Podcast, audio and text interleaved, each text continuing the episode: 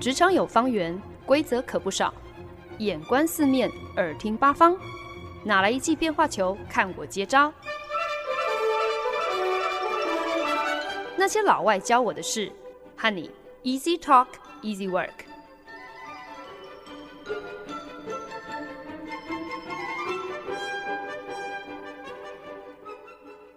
您现在收听的是《那些老外教我的事》，我是节目主持人焕恩。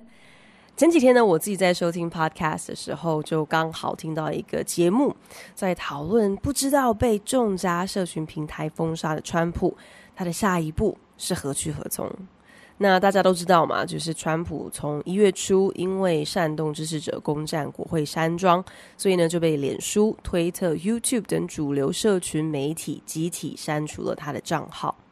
那这样的一个发展呢，对于讨厌川普人来讲，当然是觉得哇，大快人心哦，早就应该要处理他了。可是呢，反对的声浪其实也是非常大的。很多人觉得这就是钳制言论自由啊，怎么样子都不应该赋予科技公司、社群平台可以有这么大的权利，单方面的就可以决定谁才有话语权。不过呢，今天的重点并不是要来跟大家讨论这样的一个争议哦，因为其实之前的节目里头已经有谈过了。那当然，虽然就是把川普赶下推特之后，的确让大家耳根子清净很多，白宫的一举一动也不再成为每天的焦点新闻哦。那美国政治呢，也终于一反过往的无聊。可是，就还是会有很多人，包括我在内，会忍不住好奇嘛。现在。各种社群平台是如雨后春笋窜起，究竟哪一个会成为川普下一个新归属、下一个大声公呢？然后就有人说了，会不会是 Substack 呢？Substack 是一间二零一七年成立的新创公司，是一个能够让文字工作者轻松靠出版电子报，然后透过 subscription 订阅制。赚大钱的线上平台，那更简单来讲呢，其实呢，Substack 就是一个可以让人靠写 email 就能够数钞票的地方。过去这一年，因为疫情的关系，其实是让 Substack 是水涨船高哦。很多传统媒体公司在那段期间呢，其实就跟多数的产业一样，就是营收受到极大的冲击。为了要能够止血，减少亏损。呃，最终也就只好对人事预算来进行缩编开闸。很多新闻从业人员呢，在那段时间就真的是切身体会到，原来呀，自己付上十几年青春岁月还有心血的工作，从来就不是一个铁饭碗。不管你今天对你的老东家是再怎么样子忠心耿耿，自己的文笔又是再怎样子专业精辟有独到见解。当经济掉到谷底，公司不赚钱的时候，你一样都难逃被弃如敝屣的命运。那也是在这样的一个时间点，Substack 殷勤的开始向这些专业的文字工作者示好。想写作，想要被看见吗？那就算今天没有大媒体公司来替你撑腰，你也一样有搞头哦。不如加入 Substack 吧，来自创一个电子报。就是写你想写的题材还有内容，你再也不需要看编辑的脸色，也不用担心自己的观点是不是可能跟公司的立场唱反调，而必须要瞻前顾后，然后觉得绑手绑脚的。而且呢，最棒的就是等到你准备好了，你随时可以启动订阅制，然后呢就可以毫无中介、没有任何阻碍的跟你的读者直接的互动，直接的收费。Substack 从中抽你一成就好了，另外呢，就是代收百分之三的交易手续费。就算哪一天你想要离开 Substack，把你的电子报搬去别的平台出版，你也不用担心会因此流失掉你辛苦经营出来的读者群，因为呢，你也可以轻轻松松的把你的订阅名单一起带着走。为了表现诚意，招揽优秀的文字工作者在，在呃平台上设立优质的电子报，Substack 呢，甚至还开出非常优渥的签约金哦，就是提供作者一个 advance 来吸引这些写作人才，等于是比较出版社和作家的互动营运模式哦，希望能够让自己锁定的这些文字工作者都可以怦然心动。同时呢，其实也是借机表现对于作者以及对于自家平台的强大信心。我先给你这么多钱，因为我相信你在我的平台上一定可以把这个数字加倍的赚回来。不过呢，至少到目前为止啦，就是 Substack 好险哦，还没有捧着钞票力邀川普来开个电子报。不过我觉得我们大家一定都。都有这样一样的感觉，一样的想法，就是那应该是因为这种长篇创作要用文字书写这样的一个内容形态，对川普来讲太累了啦，太吃力了啦，他才不要就是这么麻烦。所以我，我我们应该暂时还不用担心，就是川普会不会突然之间在哪一家社群平台上发动一个逆袭，卷土重来哦，至少应该不会是 Substack 啦。可是这样的一个付费内容平台的崛起，对我们来说又有什么样的一个影响呢？所以呢，今天节目当中，科科科系列之四就是要来跟大家分享 Substack，来聊一聊，至少要知道这个平台到底有什么了不起的原因何在。Substack 的崛起呢，让很多人是觉得匪夷所思哦。乍看之下呢，可能就是会觉得，诶，这不就是一个让人写写文章然后发布的平台吗？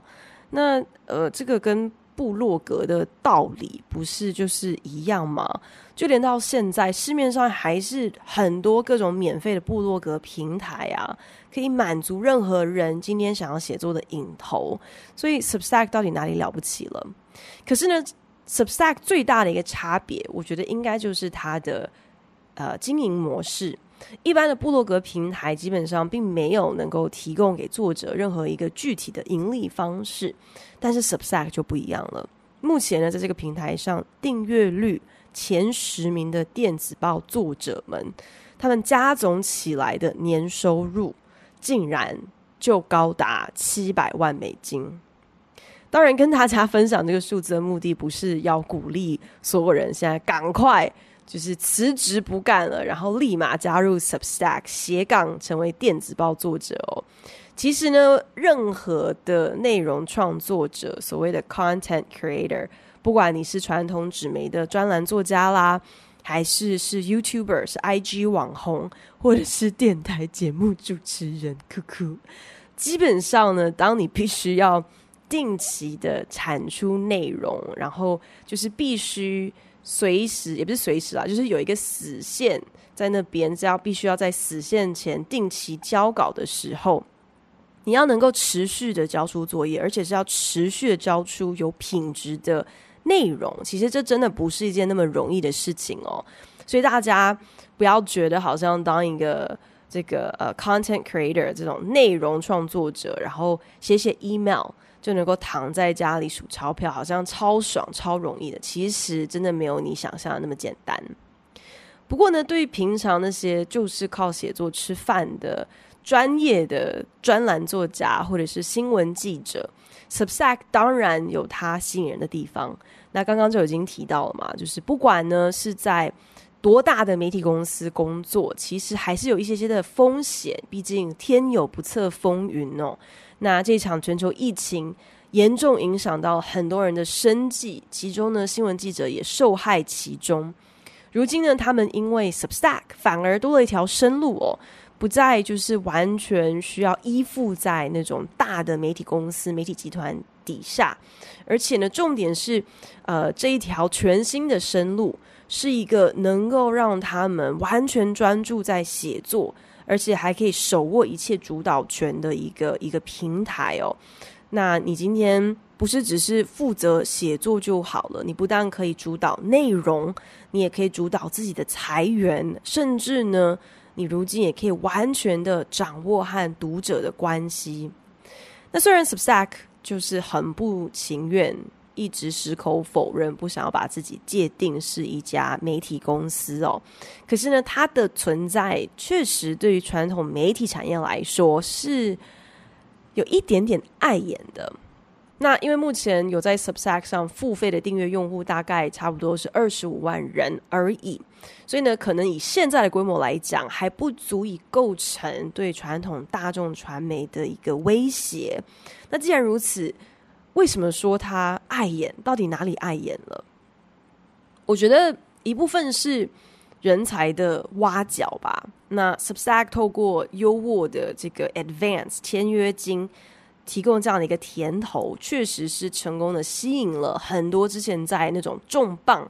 纸媒开专栏写评论，而且是已经拥有一定知名度还有忠实读者群拥护的口碑记者哦，愿意转到 Substack，在这个平台上来来经营、来发布呃自己专属的电子报。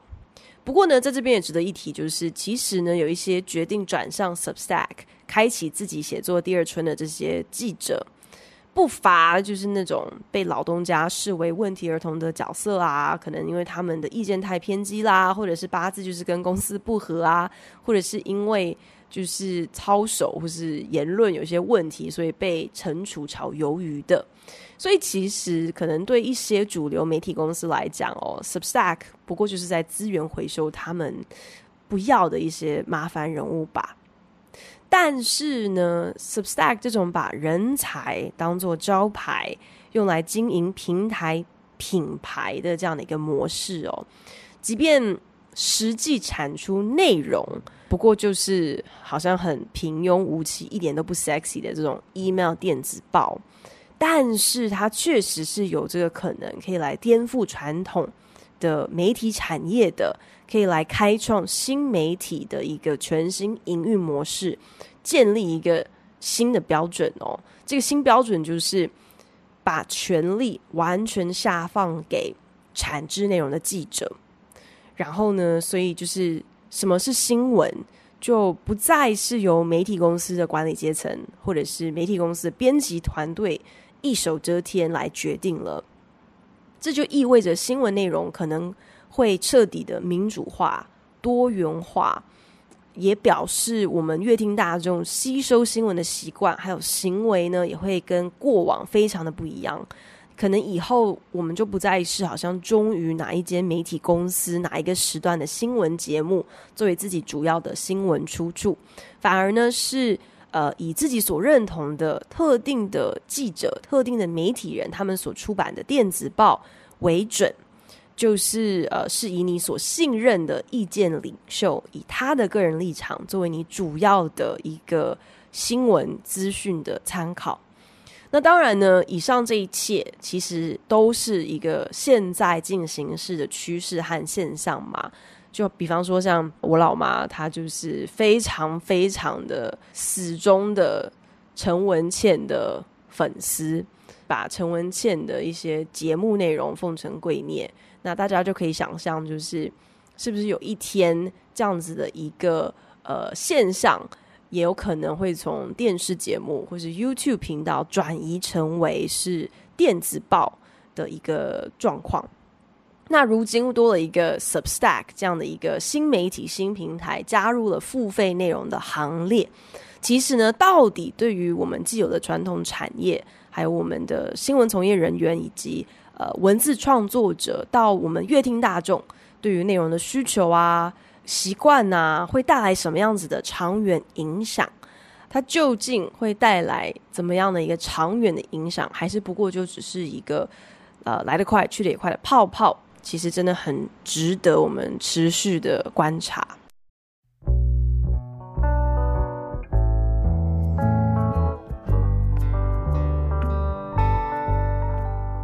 本节目由好家庭联播网、台北 Bravo FM 九一点三、台中古典音乐台 FM 九七点七制作播出。今天在科科科系列之四。想来跟大家分享关于 Substack 这个电子报平台的兴起。那我还蛮好奇的，就是不知道台湾的听众朋友有没有订阅电子报的习惯？对于付费内容又是一个什么样的想法呢？我自己唯一有在订阅的一个电子报，是我的一个前同事他写的一个，就是专门在分享跟 AI 人工智慧有相关议题的一个免费周报。每个礼拜呢，他会挑选一个跟 AI 有关的主题，比方说像是自动驾驶技术啦、AI 科技之于广告，还有广告公司的应用啦，最新的 FinTech 这种金融科技上的应用啦，以及近期就是因应新冠疫情，AI 以及数据分析有派上一个什么样的用场。不过，如果你问我会不会愿意付钱订阅这个前同事的 AI 电子报？呃，我我可能就会有一点点尴尬了。那之前我订阅《纽约时报》，那都还是因为我刚好就是遇上当时就是一个月只要收费两块美金的特别优惠哦。那现在优惠已经结束了啊，恢复到一个月八块美金的费用，就不过是这样子哦，已经一度让我萌生要取消订阅《纽约时报》的念头了。使用者付费这样的一个概念，我觉得。大体上来说，应该是大家都能够明白的。那当然，至于是不是能够接受，这就另当别论了。还要可能更具体一点的讨论，说我们今天所谓的这个使用的东西到底是什么，然后付的费用是怎么个算法哦。可是生活当中，其实就是已经有蛮多使用者付费的这样的一个惯例，或是通俗，的确是我们能够接受的嘛。比方说，像是。收费停车场啊，投币置物柜啊，国道收费站啊，就连未婚怀孕，我们都有一个先上车后补票的说法哦。可见得，就连谈感情，其实呢，我们都是有一个这个使用者付费天经地义的观念的。可是偏偏好像就是会有一些东西，你要我们使用者付费，哦，心中就是有一道过不去的坎呢。啊、比方说以前还能够旅行的时候，其实有不少国家他们的公厕是要你付钱的。那像欧洲国家呢，通常会在公厕门口会有一个投币闸口。东南亚国家虽然就是比较。没有这么厉害的基础建设，可是更厉害的是，他直接让清洁人员就坐在入口处当门神收费哦，所以你根本想都不用想，要偷偷溜进去上霸王厕所。每次遇到上厕所还要付钱这样的一个情况，我觉得心里都会有一些不痛快哦。又或者就是在国外，或者是其实在台湾也有这样的状况，就是当餐厅因为你的用餐人数比较多。然后就自动的在你的账单上加收两成小费的时候，哇，也是特别让人家不是滋味哦。所以我就在想，对于要收费的这种数位内容，比方说像是要花钱订阅电子报啊，不知道对多数人来讲是不是也是一个比较难接受的事情啊？如果你觉得确实有点难接受，我在想。那可能是因为我们都被现有的社群媒体惯坏了，养成了诶不好的习惯，甚至可以说是不尊重创作者的一个占便宜的习惯哦。那不管是脸书啊，还是 YouTube 啊，或者是 IG 跟抖音，都让我们对于社群内容，以至于网络内容有一个先入为主的观念。那就是会觉得内容理所当然应该要免费，而且应该要源源不绝。我们摄取这些社群内容、网络内容的一个基本要求，就是你要二十四小时无限供应，任我挑选，让我可以免费吃到饱。就是一个好像我们认为摆在我们眼前的这个满汉全席的自助餐，是随便我吃，然后是一切我说了算。可是事实上呢，真正主导我们可以看得到哪一些菜色，吃得到哪一些东西的，根本就是这些社群平台的演算法说了算啊！我觉得就很像是你去吃回转寿司的时候，一开始你可能狂点尾鱼握寿司，然后师傅发现了，哎，就是尾鱼握寿司烧的特别快哦，好像是有一个。这个很高的这个鮪鱼的需求，所以呢就卯起来狂做鮪鱼握寿司，甚至还追加了鮪鱼生鱼片、鮪鱼饭团、炙烤鮪鱼。就算输送带上还是有其他的品项啊，所以看起来好像并不是你除了鮪鱼之外别无其他选择哦。但是鮪鱼相关的食物出现的几率就是比较大嘛。所以你最后呢，可想而知，不知不觉就吃了一大堆的尾鱼。但是呢，到底是因为你真心的爱吃尾鱼，还是因为送上你面前、出现在你眼前的大多时候都是尾鱼呢？明明是在跟大家聊付费电子报平台 Substack，竟然还可以扯到尾鱼握寿司，哇塞！我自己都觉得好神哦。不过今天在节目当中想要讲的重点呢，其实就是 Substack 虽然主打的是付费内容，一个乍听之下可能有点让我们倒胃口。而且是一反我们目前接收网络内容的习惯和期待的一个模式。但是呢，即便如此，Substack 对于创作者还有读者仍然是具有一个很大的吸引力哦。这个吸引力呢，一言以蔽之就是付钱的人是老大。在 Substack 上头，你想要看到什么样子的内容，订阅什么样子的内容，是。用户是读者，是你说了算。不同于其他的社群平台，并不是透过什么演算法，就是以推荐之名行掌控之实哦。等于是任由社群平台来主宰我们的眼球，然后还给我们一个好像我们是有选择权的一个假象。那虽然 Substack 它的主页面当然也会有的时候会介绍一些电子报让你参考啊，可是毕竟至终。你要不要付费订阅？这个选择权仍然是操之在你手上。你订阅了内容之后呢，也不会在电子报里面看到什么阿里不达的推荐广告。一旦你成为了某一个电子报的付费订阅用户，那么那个关系就是一个作者直接对口读者，读者直接和作者连接的关系。平台没有办法，也不会从中作梗。基本上呢，Substack 呢，在这段两情相悦的读者和创作者的关系当中，不过就是一个促成姻缘的媒人啦。那终成眷属了，媒人当然就功成身退啦。你有看过哪个媒人是会三天两头的登门去跟新人在那边嘘寒问暖的，甚至还强行推荐你应该要另结新欢的吗？也因此，Substack 它最希望大家就把它看作是一个文字内容的 Uber 就好了。不过呢，就是让那些有文笔、有内容的作者能够遇见、懂得欣赏他们的才华的这些读者，就是一个媒合平台，才不是什么新媒体呢。付钱的人是老大这一点呢，不只是。终于能够把真正的选择权交还给读者，那自然对读者是有很大的吸引力嘛。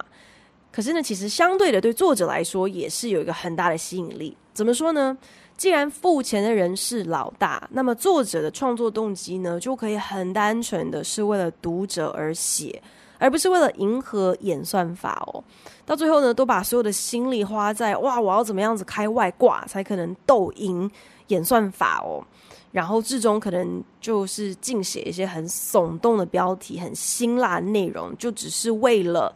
能够骗取点击率还有流量。那如此一来呢，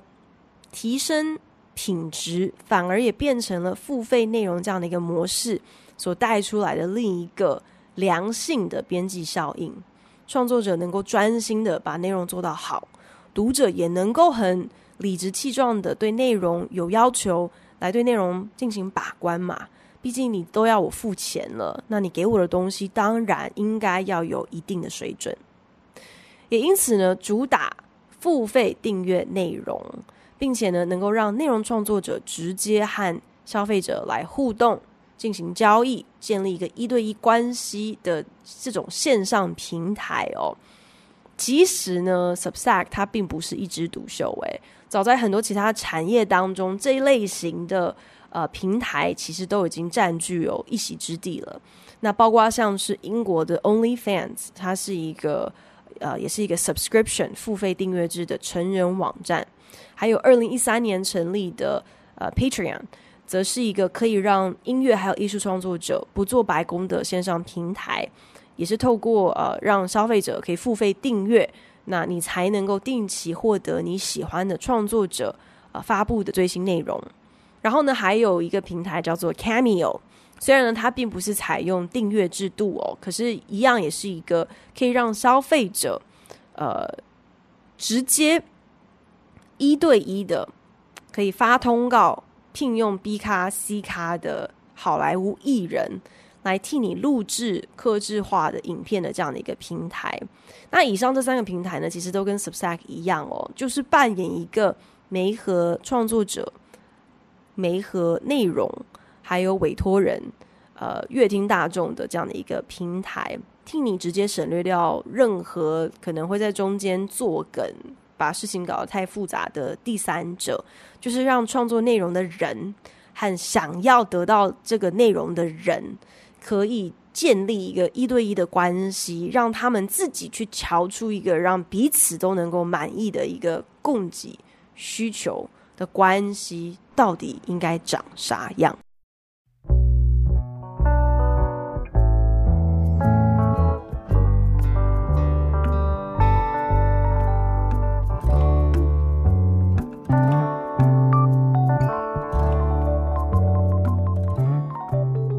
您现在收听的是《那些老外教我的事》，我是节目主持人焕恩。那今天跟大家聊的呢是 Substack，不过就是一个电子报平台嘛。那近期为什么会受到这么多的瞩目呢？以科技的角度来讲呢，其实 Substack 它摆明了就是新瓶装旧酒嘛，因为它就是一个写文章发 email 的概念、啊，也不是说特别怎么样子破天荒哦。可是，我想所有的创业家应该都会告诉我们，创业的成败与否，究竟是昙花一现的软脚虾，还是路遥知马力的独角兽？真正的关键呢，其实就是在它的 business model，它的经营模式。那我在想，Substack 这么一个自认为不过就是媒和文字创作者还有读者的平台，之所以可以夹着一股可能颠覆传统媒体产业的态势。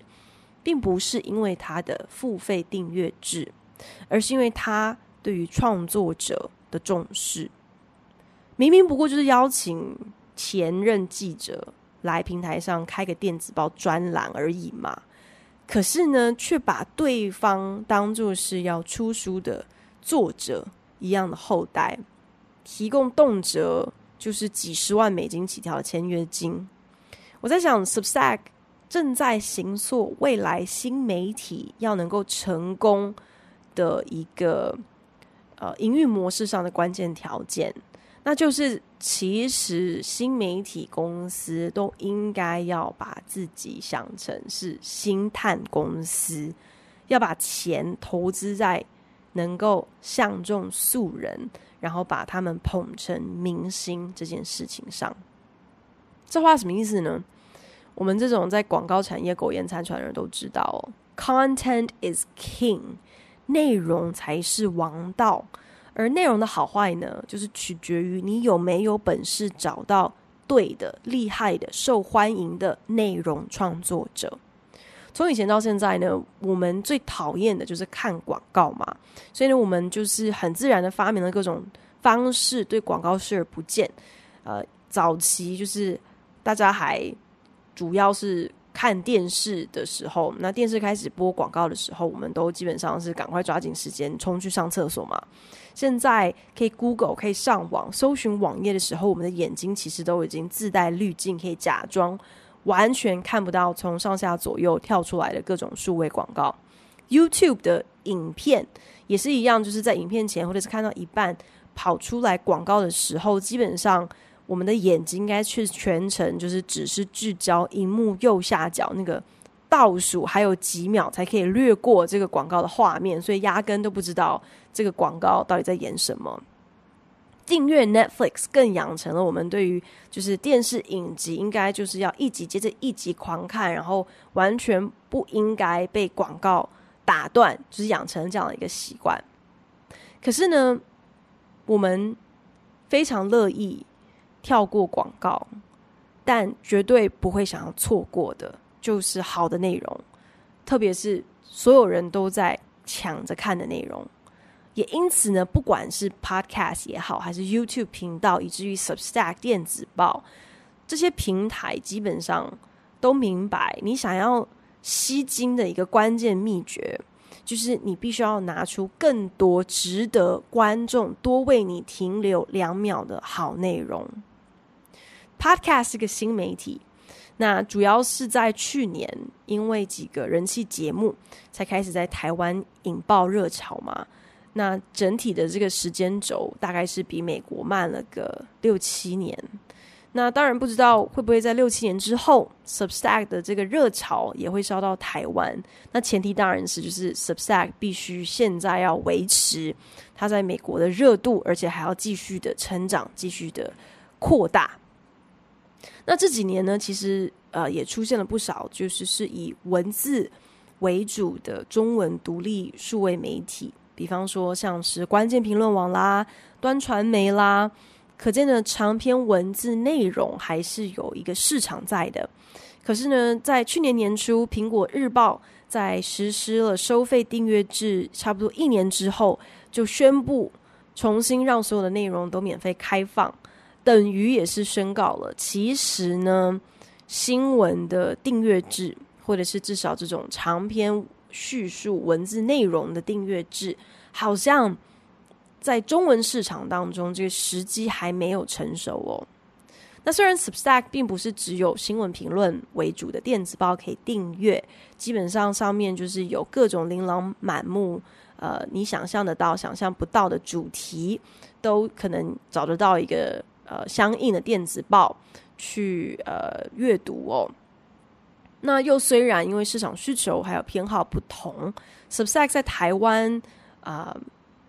可以引发等同 Podcast 的这个下一波新媒体风潮的几率，现在好像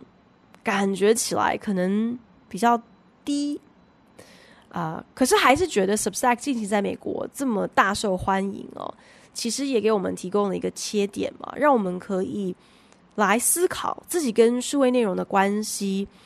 到底是长什么样子。我们主要都是从哪一些平台、什么样子的来源来满足我们对于内容的需求？